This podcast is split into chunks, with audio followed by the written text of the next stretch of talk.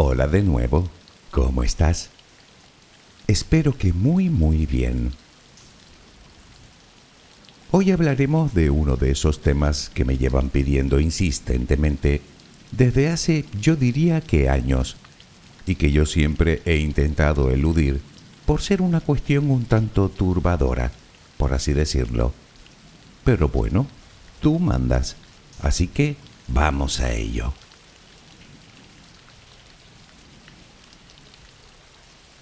Una vez más nos enfrentamos a una cuestión para la que no hay una respuesta definitiva, empíricamente demostrada. Aún así, y después de reflexionarlo convenientemente, considero que es un tema que debemos tratar, habida cuenta del papel tan trascendental que tiene para la mayoría de los seres humanos, ya crean en una cosa o en otra. De hecho, supongo que tanto si creemos como si no, todos nos hemos hecho más o menos las mismas preguntas alguna vez. ¿Qué ocurre después de la muerte? ¿Existe el alma o el espíritu? Esa especie de fuerza vital que sigue existiendo independientemente del cuerpo físico. Aunque llegados a este punto, comprenderás que no nos vamos a quedar ahí, por lo que plantearemos algunas preguntas más. ¿Por qué se dice que el alma humana pesa 21 gramos ¿Qué ocurre en nuestro cerebro cuando morimos? ¿Por qué tanta gente afirma ver y sentir cosas tras el fallecimiento, como por ejemplo una luz brillante? ¿Qué tiene que decir la ciencia de todo esto?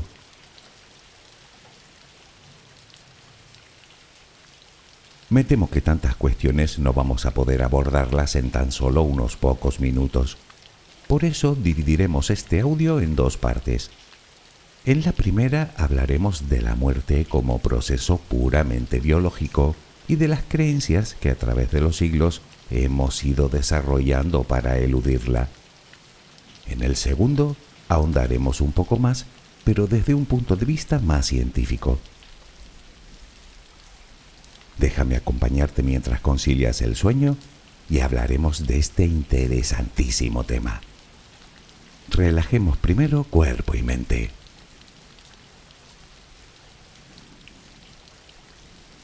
Colócate en la posición que prefieras para dormir. Lo importante es que te encuentres lo más cómoda o cómodo posible. Si no encuentras esa posición en estos momentos, recuerda que puedes ponerte boca arriba, con los brazos a los costados y las palmas de las manos hacia abajo. Toma una respiración profunda. Retén el aire un par de segundos. Ahora suéltalo lentamente. Debes vaciar los pulmones por completo. Repítelo tres veces más. Inspira profundamente. Exhala. Inspira. Exhala. Inspira. Exhala. Continúa respirando serenamente, a tu propio ritmo. Empiezas a sentir como con cada exhalación va saliendo de ti todo el estrés, toda la tensión, toda la angustia. Puedes visualizarlo como humo negro que vas expulsando cada vez que sueltas el aire.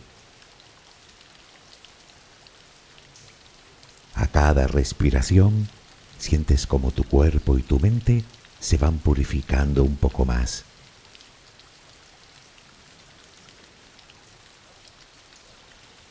Ahora relajaremos el cuerpo. Comenzamos por los pies. Siéntelos apoyados sobre la cama.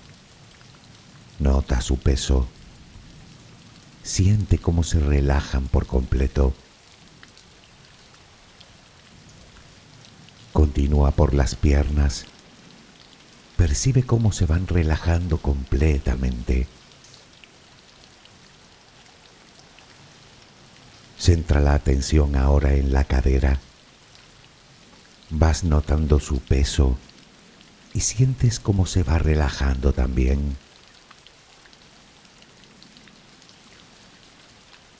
Nota el peso de la espalda, el peso de los brazos, de las manos, de los dedos.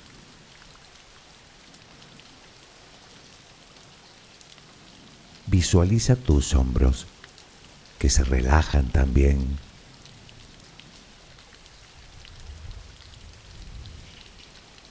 Continuamos con el cuello, la cabeza, el cuero cabelludo, la mandíbula, los párpados. Toda nuestra cara queda completamente relajada.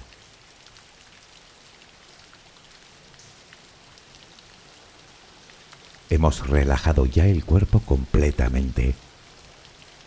Procura que tu respiración siga siendo serena y tranquila. Recuerda, solo respira notando cómo el aire entra y sale de ti. Inspira. Exhala. Inspira. Exhala.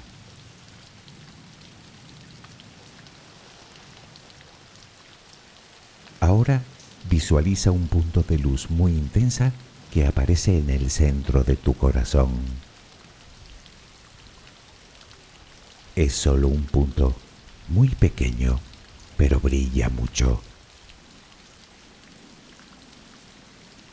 Visualiza tu corazón latiendo lenta y vigorosamente y esa luz en el centro.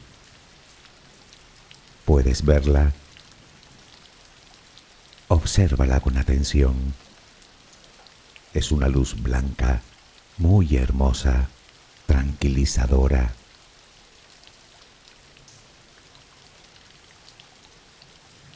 Ahora ese punto de luz se convierte en una diminuta esfera. Ahora visualiza cómo cada vez que inspiras, esa burbuja comienza a crecer muy lentamente. Continúa creciendo hasta que tu corazón queda encerrado en su interior.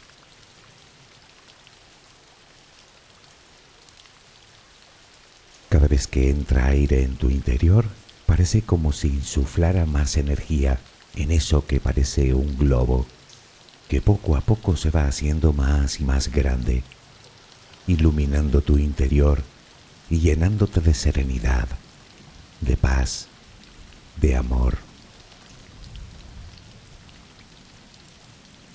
Muy lentamente todas las partes de tu cuerpo se van viendo envueltas por esta burbuja Primero tu pecho. Muy despacio se va extendiendo hasta tu vientre. Todo el torso lo tienes ya dentro de esa burbuja que sigue creciendo más y más, muy despacio. Tus brazos, tus manos, tus piernas. Tus pies quedan también dentro de esa esfera de energía. Tu cuello. Tu cabeza. Imagínala como una pompa de luz que te envuelve por completo. Dentro de esa burbuja notas tranquilidad, sosiego, seguridad, calma. alma. Sientes su tibio calor, su quietud. Aquí dentro puedes descansar. En el interior de esta burbuja no hay ni pasado ni futuro, solo tu ahora. Aquí no hay nada que pueda perturbarte. Aquí estás a salvo. Aquí estás en paz. Sigue respirando tranquila y acompasadamente. Solo respira.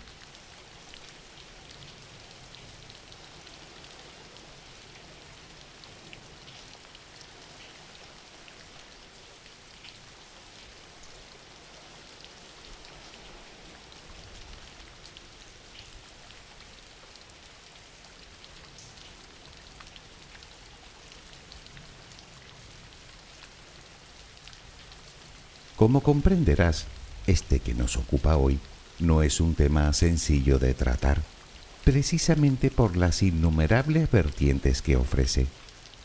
De hecho, me lo han solicitado de diversas maneras.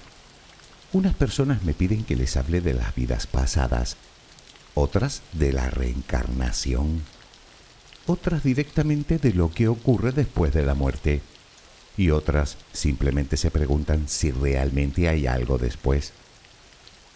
También es verdad que otras personas me han pedido que les hable específicamente del alma o del espíritu, que por cierto, aunque utilicemos aleatoriamente ambos conceptos, ni para la religión ni para el diccionario son exactamente lo mismo. Al final entiendo que todo está de un modo u otro relacionado así que intentaremos abordar todas o casi todas las interrogantes relacionadas con la muerte.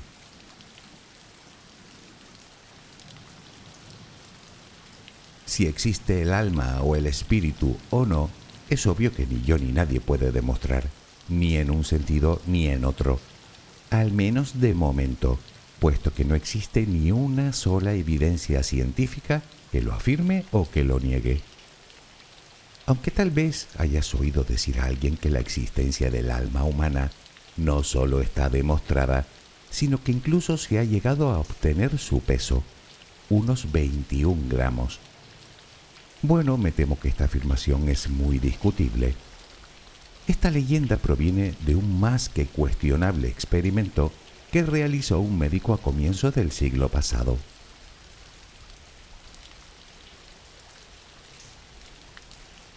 En 1907, varios periódicos estadounidenses asombraban al mundo con un titular que afirmaba que, según un médico, el alma humana pesaba 21 gramos. Este médico era Duncan McDougall y ejercía la medicina en Massachusetts, en los Estados Unidos. Él se basaba en la hipótesis de que todo lo que existe es mensurable, es decir, que puede ser medido de un modo u otro, y el alma humana, si realmente existe, debe someterse al mismo principio.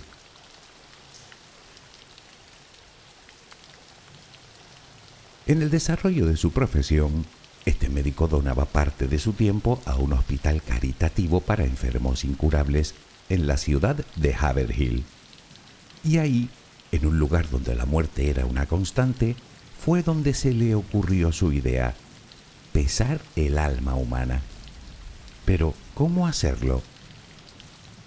MacDougall partía de una sencilla premisa. Si el alma abandona el cuerpo en el momento del fallecimiento, solo hay que pesar a los enfermos antes y después del deceso. Y eso fue exactamente lo que hizo. Y para ello colocó las camas de varios enfermos terminales sobre una báscula que según se decía de ella era bastante precisa. Naturalmente no voy a entrar en los detalles de este experimento porque creo que no es el momento. Baste decir que dicho trabajo se basó en la observación de un total de seis sujetos. De estos seis casos, dos no pudieron tenerse en cuenta pues la pesa no estaba correctamente calibrada en el momento fatal.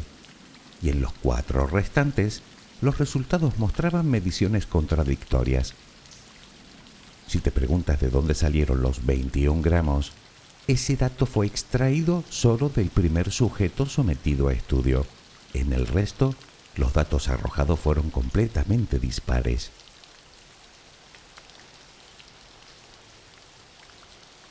Por alguna razón, con el tiempo, el dudoso resultado de este experimento ha pasado a ser la prueba irrefutable de la existencia del alma, al menos para algunos colectivos que se empeñan en dar por buenas las conclusiones de McDougall. Huelga decir que la comunidad científica no dio ningún crédito al experimento y sigue sin dárselo. Así que, si te parece bien, nosotros haremos lo mismo y daremos el asunto por zanjado.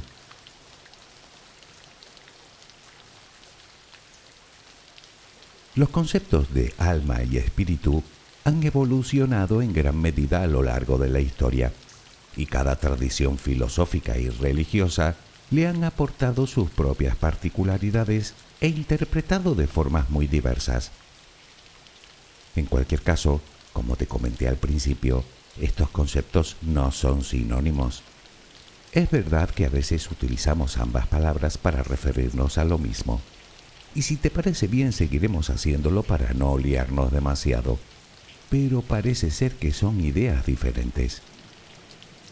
Te imaginarás que profundizar demasiado sería entrar en una disertación filosófica que nos llevaría días, si no años. Por lo tanto, intentemos resumir un poco la cosa.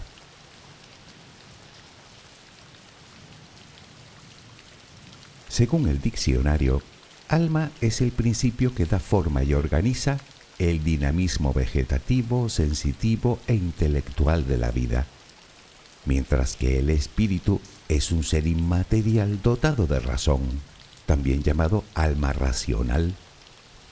Intentemos explicarlo.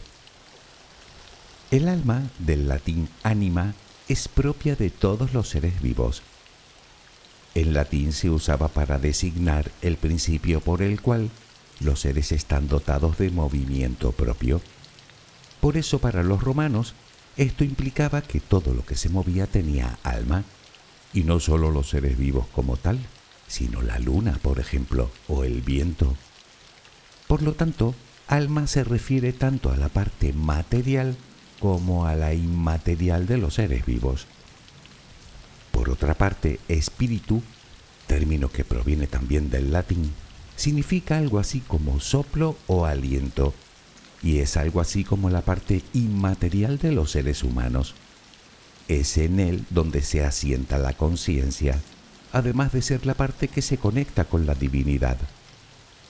Dicho con otras palabras, tú y yo somos almas y además tenemos un espíritu. Al morir, el alma desaparece, pero el espíritu no o así lo afirman casi todas las religiones conocidas.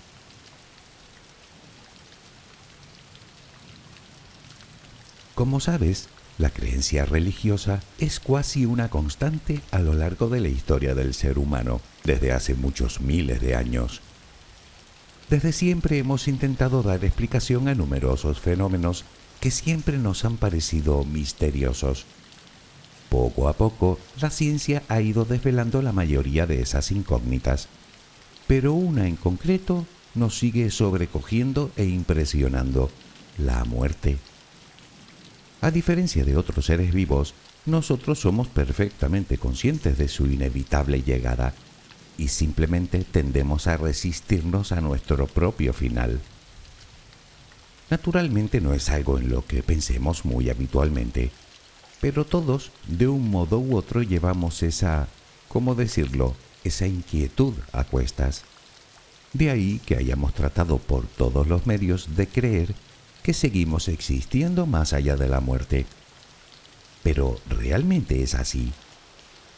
Bueno, antes hablemos de lo que creemos y dejemos para el próximo capítulo lo que sabemos.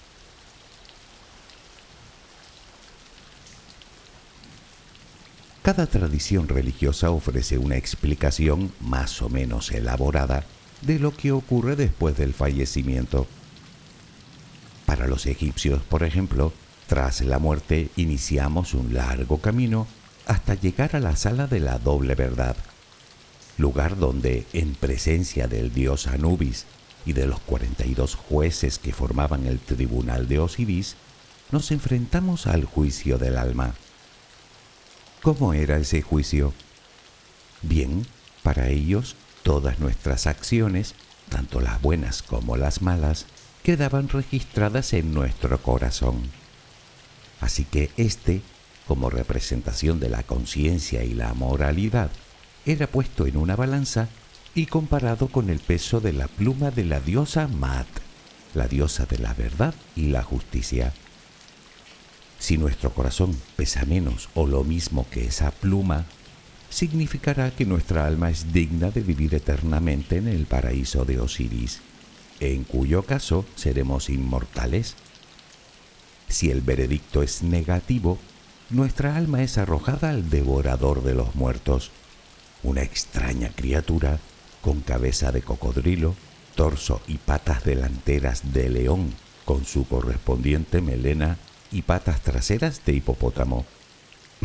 Bastante rarito, desde luego que sí. Aunque si lo piensas verás que no dejaba de ser una mezcla de animales de su propio entorno. Pues bien, a esta se le llamaba la segunda muerte, es decir, que perdemos nuestra condición de inmortal por lo que simplemente dejamos de existir.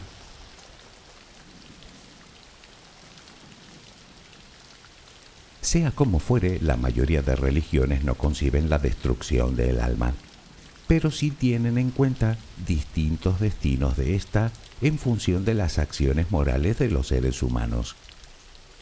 Te imaginarás que en miles de años hemos tenido tiempo de sobra para crear todo tipo de historias a este respecto.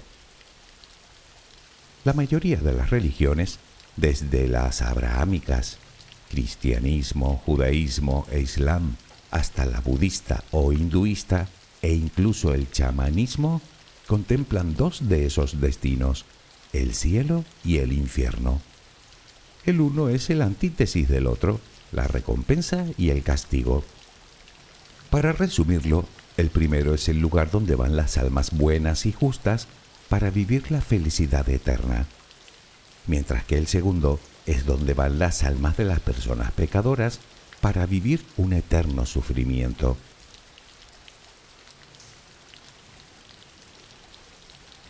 Tanto uno como otro, tanto el cielo como el infierno, son conceptos muy antiguos y naturalmente, dependiendo de la tradición religiosa, reciben distintos nombres y se conciben de formas sensiblemente diferentes.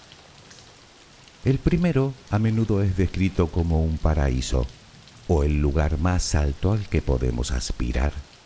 Por eso lo de cielo. Mientras que el segundo sería el lugar más bajo, también conocido como inframundo, localizado, como era de esperar, bajo tierra. Una de las influencias más conocidas la ofrecieron los griegos. Como sabes, para ellos los bendecidos iban al Elíseos y el resto al Hades, al inframundo. Aunque ellos observaban otro lugar más al que iban los peores de todos, a la gran prisión del inframundo, ubicada aún más abajo que este, el Tártaro, que comenzó siendo la prisión de los titanes y acabó albergando las almas de las personas más malévolas.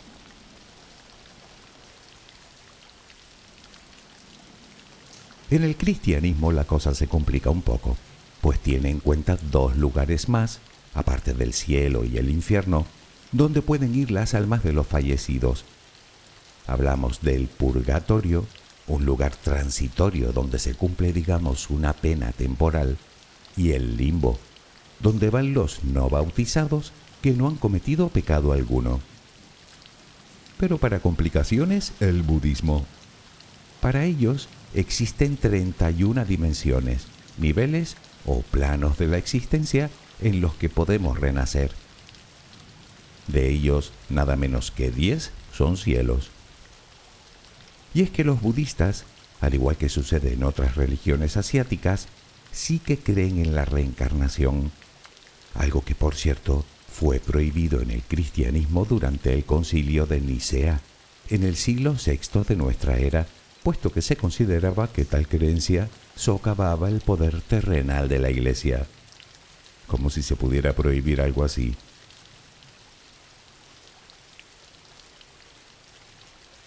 Pero sigamos con el budismo.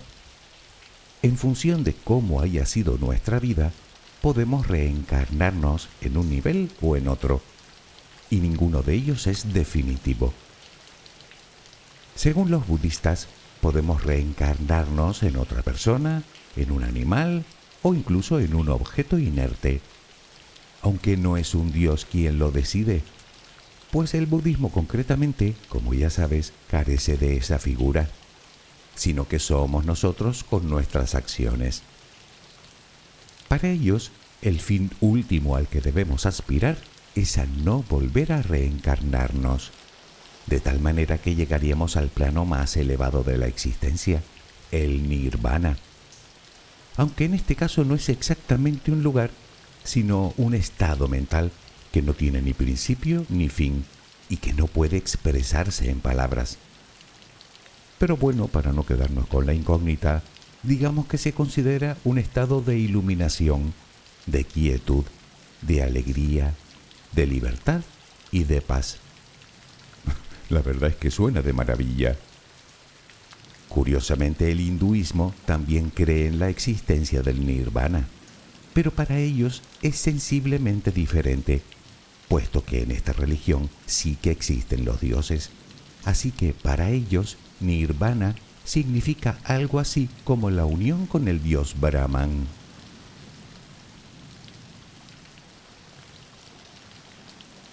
Hasta ahora queda claro que hemos hablado exclusivamente de creencias, puesto que de ahí, si es que esos lugares existen, nadie ha regresado para contarlo. Eso sin tener en cuenta que todos a la vez no pueden ser verdad. Por lo tanto, cada cual, según la religión que profese, estimará una opción u otra. Claro que después están las personas que directamente no creen en nada de eso para ellas la muerte es el final y punto, el momento en el que todo acaba, tanto el cuerpo como la conciencia. Pero, ¿quién tiene razón?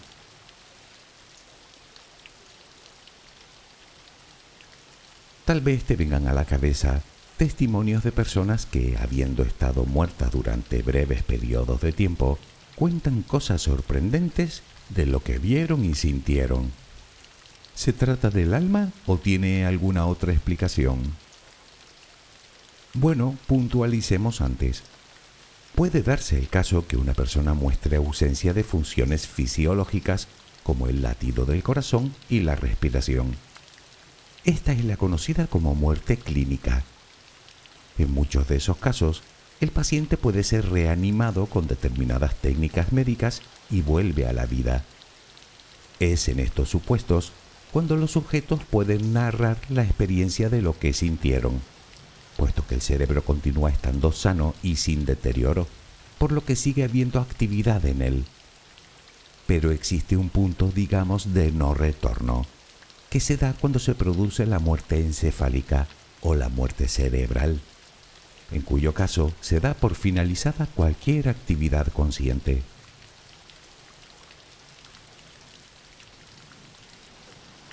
Para una parte importante de la ciencia, ahí acaba todo. No hay nada más allá. Digamos que el paradigma científico actual no suele reconocer la existencia de la dimensión espiritual y tiende a explicar la vida por medio de una mezcla de física, química y ecuaciones matemáticas. Para la mayoría de científicos, el alma o el espíritu, como quieras llamarlo, es un concepto psicológico que solo se puede desentrañar desde la neurociencia. Sin embargo, quedan varias preguntas en el aire. ¿Por qué tanta gente cuenta sensaciones similares cuando tiene una experiencia cercana a la muerte? Una de cada cinco, para ser exactos. ¿Por qué hay personas que afirman haberse reencarnado de una vida anterior? ¿Qué ocurre realmente en nuestro cerebro cuando fallecemos?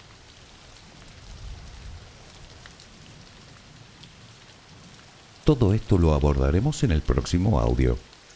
Creo que por el momento tenemos tema de sobra para reflexionar largo y tendido. Como es natural, cada cual es libre de creer en lo que quiera o en lo que más le ayude a sobrellevar su vida, sin tener que dar explicaciones a nadie. Faltaría más. ¿En qué crees tú? Ya que tienes tus dudas, te confieso que yo también. Quizá en el próximo capítulo podamos despejar algunas de ellas. Espero que mañana tengas una maravillosa jornada. Que descanses. Buenas noches.